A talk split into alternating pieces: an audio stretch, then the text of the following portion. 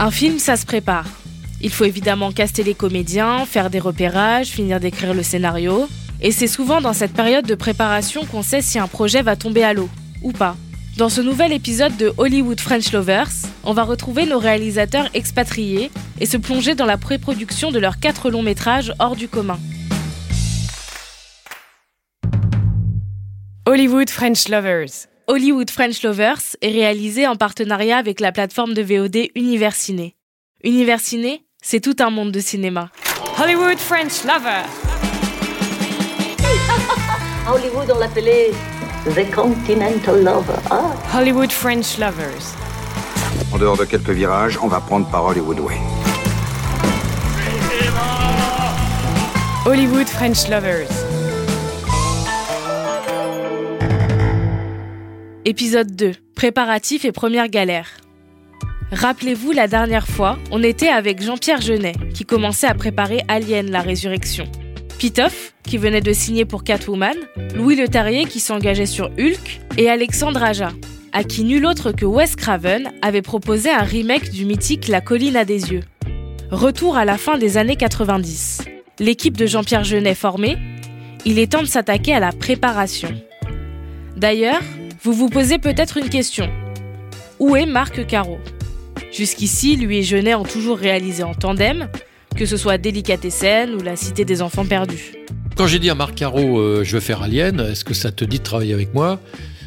Euh, il a dit oui, faut voir parce que moi si je peux pas mettre des boulons partout, euh, bon il faut aussi savoir qu'à l'époque il avait horreur du soleil, il conduisait pas, donc vivre à Los Angeles déjà ça allait être un challenge, mais c'est surtout le manque de liberté. Il voyait que ça allait être un, film de commande quand même, donc il n'était pas très chaud. Donc il est venu, il a fait des dessins de costumes. Euh, qu'on a pu voir à l'exposition Caro Genet, qui était à Paris il y a deux ans, qui étaient pas si mal, mais qui ont été quand même beaucoup transformés par euh, le costumier, le chef costumier. Donc il en reste quelques traces, on va dire. Et puis après, c'est tout. Il est reparti. Et puis quand il a vu le film, je pense qu'il a été assez surpris de voir que j'avais réussi à faire un film assez personnel. Je pense peut-être qu'il a regretté un peu, j'en sais rien. Mais je m'en suis quand même bien sorti, sans doute mieux que lui aurait imaginé en fait. Ah oui, la vie à Los Angeles, ce n'est pas fait pour tout le monde. Jean-Pierre Jeunet lui-même n'est pas très fan de la ville, mais commence à s'y accoutumer. Alors ça m'a énormément aidé d'être en famille. Alors moi qui ne sors jamais, qui fais jamais de fête à Paris, mais là-bas on faisait que ça tout le temps. On faisait des grandes fêtes où venaient tous les Français euh, qui habitaient Los Angeles. Il y avait Mylène Farmer, il y avait euh, et puis après les Français de passage de Mondino à De Coufflet. Mais tout Paris est venu chez moi, dormait dans ma maison, venait aux fêtes qu'on faisait, aux grandes fêtes qu'on faisait. C'était un moment extraordinaire et j'ai rencontré tous les metteurs en scène étrangers. Il y avait aussi une espèce de famille, que ce soit euh, John Woo. Enfin bref, voilà, j'ai rencontré tous les metteurs en scène étrangers qui étaient là-bas à l'époque et on se fréquentait, on s'échangeait nos points de vue. Euh, John Woo, Ali Litamari, euh, je sais plus qui, je sais plus qui, euh, Roland Emmerich, etc., etc. Et puis finalement, il fait ses premiers pas dans les studios de la Fox et la magie opère. Ce qui m'a frappé le plus quand je suis arrivé dans les bureaux de la Fox, c'est que je retrouvais après en mixant à, chez, à la MGM, euh, euh, chez Sony, chez Sony l'ancienne MGM, ou à la Warner, c'est l'odeur. Il y a une odeur très particulière des studios hollywoodiens. Et j'ai mis des années avant de comprendre que c'était l'odeur de la cire. Comme les studios sont anciens, ils ont encore des vieux et qui sont cirés de la même façon. Et c'est cette cire, c'est l'odeur d'Hollywood. Et c'était pour moi totalement magique. Ces studios, si Los Angeles ne me plaisait guère, les studios étaient tous extraordinairement magiques parce que ça respirait le cinéma. C'était tellement formidable de voir les petites voitures de golf au milieu des allées avec les immenses euh, studios, avec les portes ouvertes, avec des tournages partout. Euh. Je me souviens qu'à l'époque, à la Fox se tournait euh, NYPD Blue. J'avais été assisté au tournage. Il y avait le studio de dessin animé qui faisait les Simpsons. Enfin, c'était extraordinaire dans cette ambiance avec des immenses posters, enfin peinture murale sur les studios avec Marilyn Monroe, avec euh, Star Wars évidemment. Et là, vous vous dites quand même, je suis à Hollywood.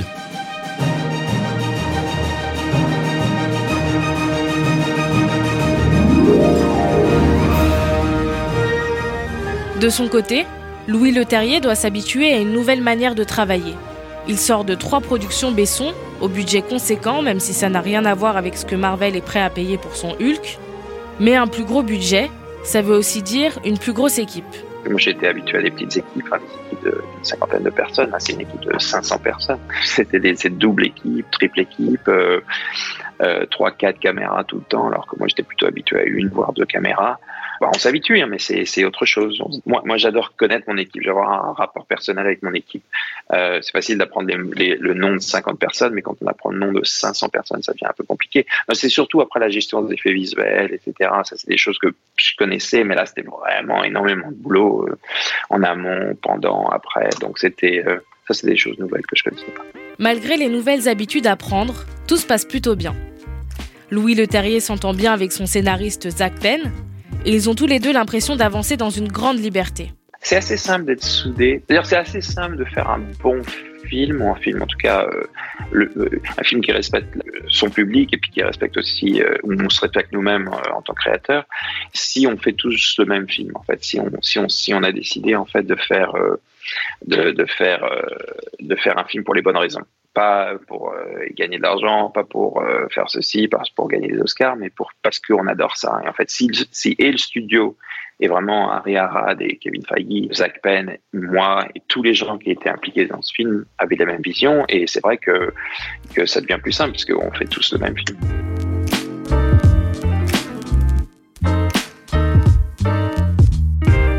Quelques années auparavant, Pitoff rentrait en production de Catwoman, un autre film de super-héros, enfin de super-héroïne, mais qui se tourne avec Warner, et si on lui promet une marge de manœuvre large et un contrôle sur le film et le scénario, tout ne se passe pas tout à fait comme prévu. Et donc, effectivement, quand, euh, j'ai été engagé, il y avait un premier script qui avait été écrit par, par un scénariste il y a très très longtemps et qui était euh, un peu cliché, qui était un peu euh, un truc de film de super-héros un peu à l'ancienne.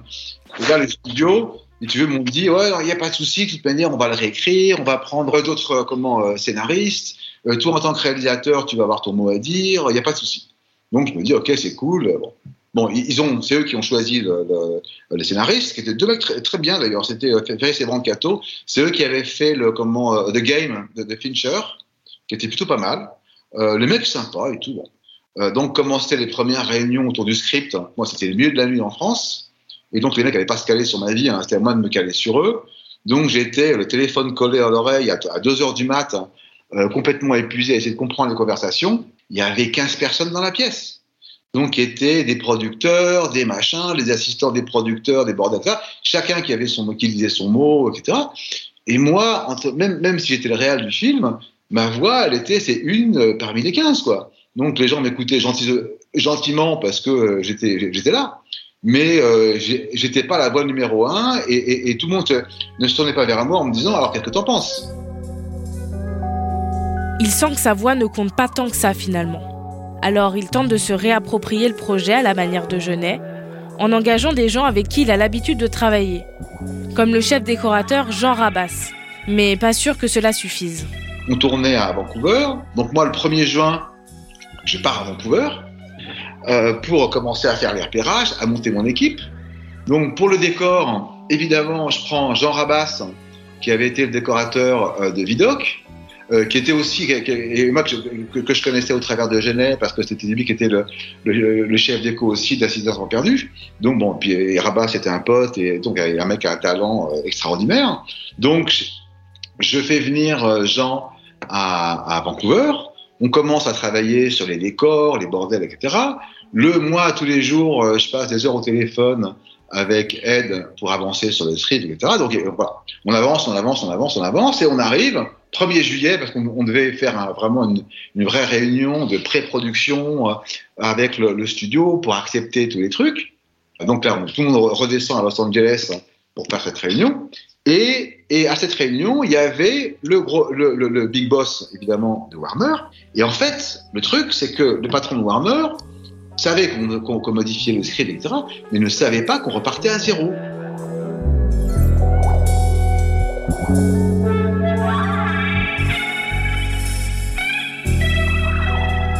Sur la colline à des yeux, ça ne se passe pas du tout comme ça. Peut-être aussi parce que ce n'est pas une énorme machine comme la Warner derrière, mais directement Wes Craven et sa productrice Marianne Maddalena. On aurait pourtant pu croire que le vieux Wes aurait eu du mal à laisser à deux jeunes associés la main sur son œuvre. Mais Alexandre Aja et Greg Levasseur font leurs preuves et peuvent écrire tout ce qu'ils veulent. C'est au moment des repérages que ça se corse un peu. On donc voilà, on a commencé à écrire ce script. Euh, et puis ensuite, ça faisait partie du deal de développement. Il a fallu trouver l'endroit où aller tourner. Et euh, moi, j'avais une expérience. euh, on avait fait euh, Furia, on avait tourné au Maroc. J'avais passé beaucoup de temps dans mon enfance euh, en vacances au Maroc. Je connaissais très bien. J'avais aussi, à ce moment-là, produit le, premier film de Leila Marakchi, qui était, qui était ma compagne à l'époque. On avait tourné là-bas. J'avais produit ses courts métrages aussi. Donc c'était, je connaissais bien et je savais que que dans le désert autour de Ouarzazate, il y avait exactement euh, le paysage qu'on cherchait pour la clignote des yeux. Euh, Wes Craven et Marianne Maddalena n'étaient pas convaincus, ils avaient un petit peu peur. C'était un peu une époque où, euh, vu de l'Amérique, euh, le Maroc et l'Irak, c'était pas loin. Voilà, dans leur, dans leur culture comme ça, et je leur expliquais non, non, mais il y a plein de films, Ridley Scott, Tony Scott, Oliver Stone, tout le monde tourne au Maroc, c'est vraiment un endroit incroyable pour, pour travailler. Et malgré ça, on a dû aller euh, au Nouveau-Mexique, en Arizona, euh, au Mexique, euh, en Afrique du Sud, en Namibie. Euh, on a fait un petit peu ce, ce tour du monde des déserts et quand même au Maroc. Et après, euh, je me souviens d'un voyage où on est revenu à Los Angeles et on a présenté à, à Wes Craven des photos du Nouveau-Mexique qui étaient formidables, avec des photos de, autour de Ouarzazate. Et c'était impossible de faire la différence entre, entre les deux endroits. C'est exactement, c'est la même élévation, c'est la même euh, faune, c'est les mêmes arbres, c'est les mêmes plantes, c'est euh, les mêmes couleurs de terre. Donc c'était euh, c'était une évidence. Voilà, et donc il a finalement accepté. Ils sont tenaces et ça marche. Même sur le casting, ils ont la main mise. Alexandre Aja fait alors la rencontre d'un jeune acteur et est saisi par sa performance. Ma seule, euh, mon seul regret quelque part, évidemment, bon, j'ai adoré travailler avec Aaron Sanford qui, joue le rôle de Doug, qui est le rôle principal, et qui a été formidable dans le film. Mais c'est vrai que pendant très longtemps, on a hésité avec un, autre comédien qui voulait absolument le faire, qui commençait à l'époque et qui était vraiment génial, qui, était, euh, qui était vraiment un, un acteur parfait pour le rôle. Le seul problème, et c'est vraiment ridicule quand on y pense aujourd'hui, c'est qu'il était assez grand de taille et qu'il allait paraître euh, trop grand par rapport aux, gens des collines. Et cet acteur, c'était Bradley Cooper.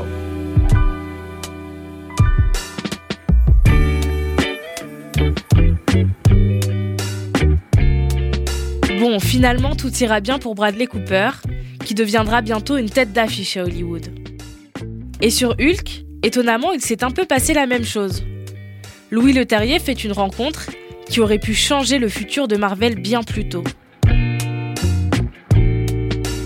Ah oui, j'ai un coup de cœur. Euh, il s'appelait Marc Ruffalo. Euh, J'étais sur le point de l'engager et au dernier moment, Marvel a fait non, euh, on sait pas, il est pas encore assez connu, etc.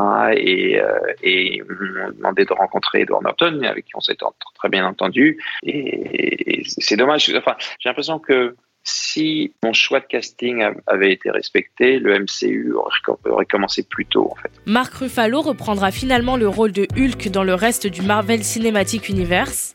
Et Louis Leterrier, avec qui il est devenu très ami, finira même par l'engager pour Insaisissable en 2013. Mais bon, travailler avec Edward Norton, ça a aussi ses avantages. L'avantage d'Edouard, c'est qu'il est très bon scénariste. Donc, euh, au lieu de nous donner des notes, bah, il les faisait lui-même. Et ça donnait des choses euh, très intéressantes. J'ai un problème. Il y a certains aspects de ma personnalité que je ne parviens pas à maîtriser. Va voir un psy. C'est un tout petit peu plus compliqué que ça. Bruce, crois-moi quand je te dis que j'ai tout entendu.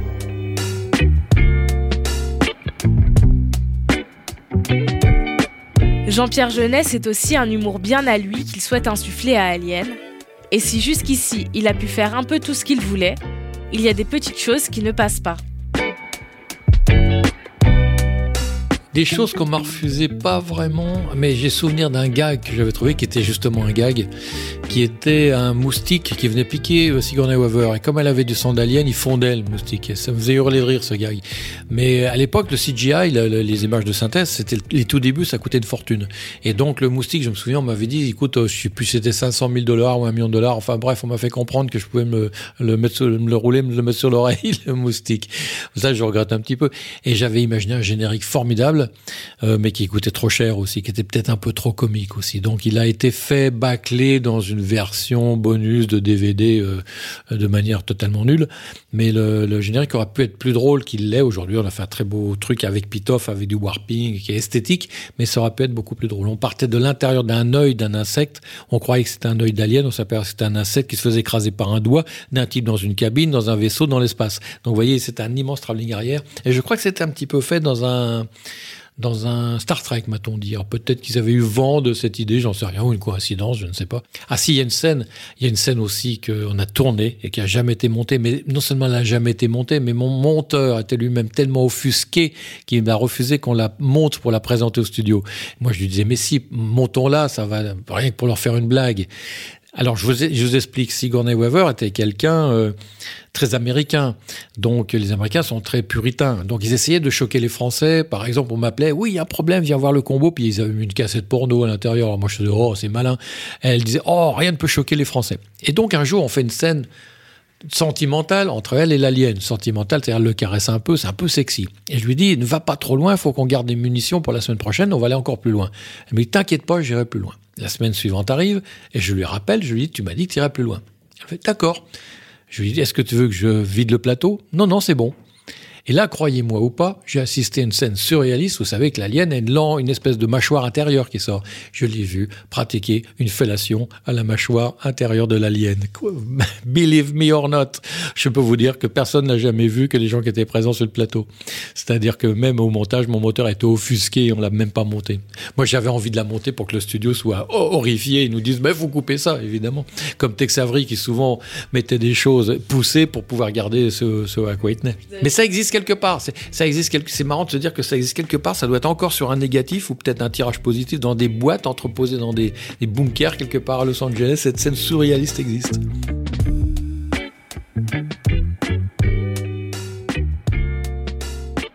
Après, ce n'est rien de dramatique. Et si pour Genet, Le Terrier et Aja, les relations avec les studios sont plutôt positives, pour Pitoff, c'est tout à fait différent.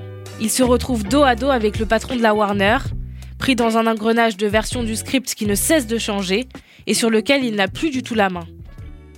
Il a commencé à vouloir donner un, comme une direction beaucoup plus action euh, pure et dure, un peu moins basée sur les personnages. Et puis donc, alors là, on rentre dans un processus infernal d'écriture, de réécriture, de machin, etc., où chacun donne son, mot, etc.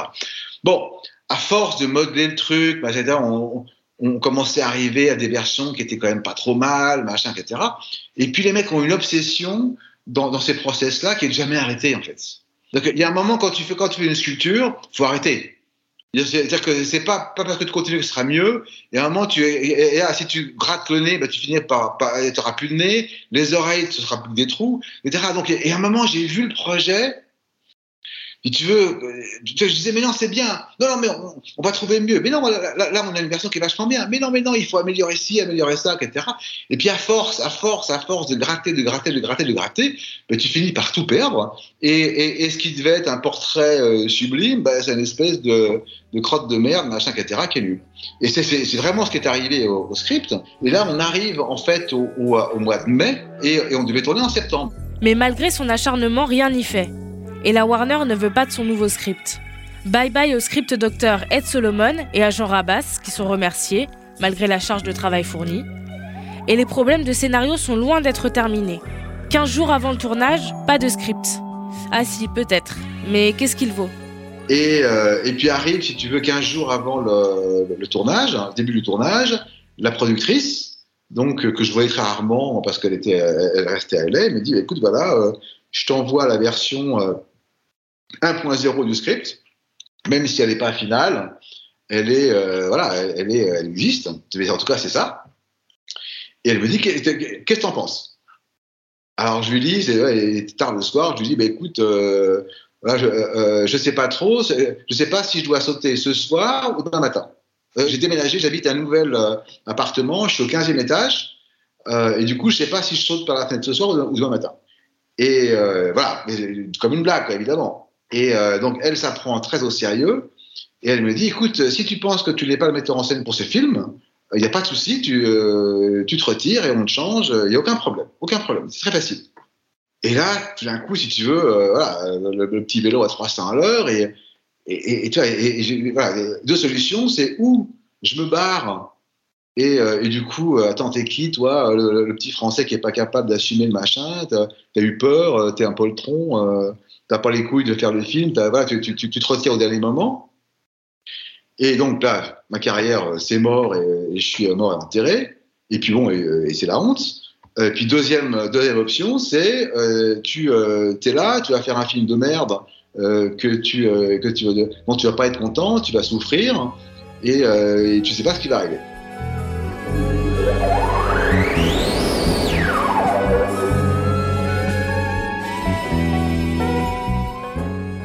Être viré du film ou quitter le navire à cause de la pression, c'est une situation que tous nos réels expatriés ont redouté. Peu importe leur relation avec les studios. À Hollywood, un réalisateur, ça se remplace en un claquement de doigts. Ils ont tous envie de garder leur place. Tous? Pas vraiment. Parce que ça y est, après des mois de travail en totale liberté, Alexandre Aja commence à se heurter aux difficultés d'une production américaine. À un moment donné, euh, pendant la préparation euh, à Warzazat, euh, Wes nous a écrit une lettre où il m'a dit voilà maintenant ça suffit il est temps que tu voilà maintenant je veux que tu changes le script et que tu que tu appliques toutes ces notes dont je te parle depuis plusieurs mois déjà. Et je lui ai répondu je lui ai dit Wes tu as raison c'est ton film c'est un remake de ton film tu as complètement raison. On est en train de finir la préparation et je, te le dis du fond du cœur. Je pense que tu devrais venir euh, réaliser le film parce que voilà, c'est ton film et, je serais heureux de, de te laisser faire. Et il ne m'a jamais répondu.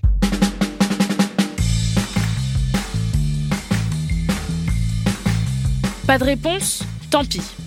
Ça n'arrêtera pas Greg Levasseur et Alexandre Aja, qui haussent les épaules et continuent à travailler, en appliquant bien les conseils du maître.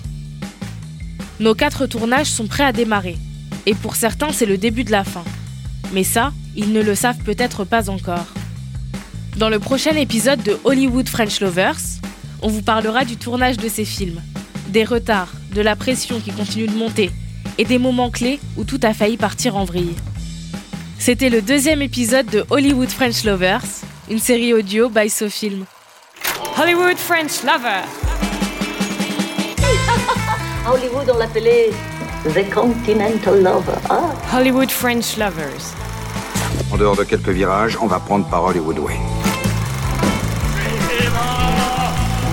Hollywood French Lovers.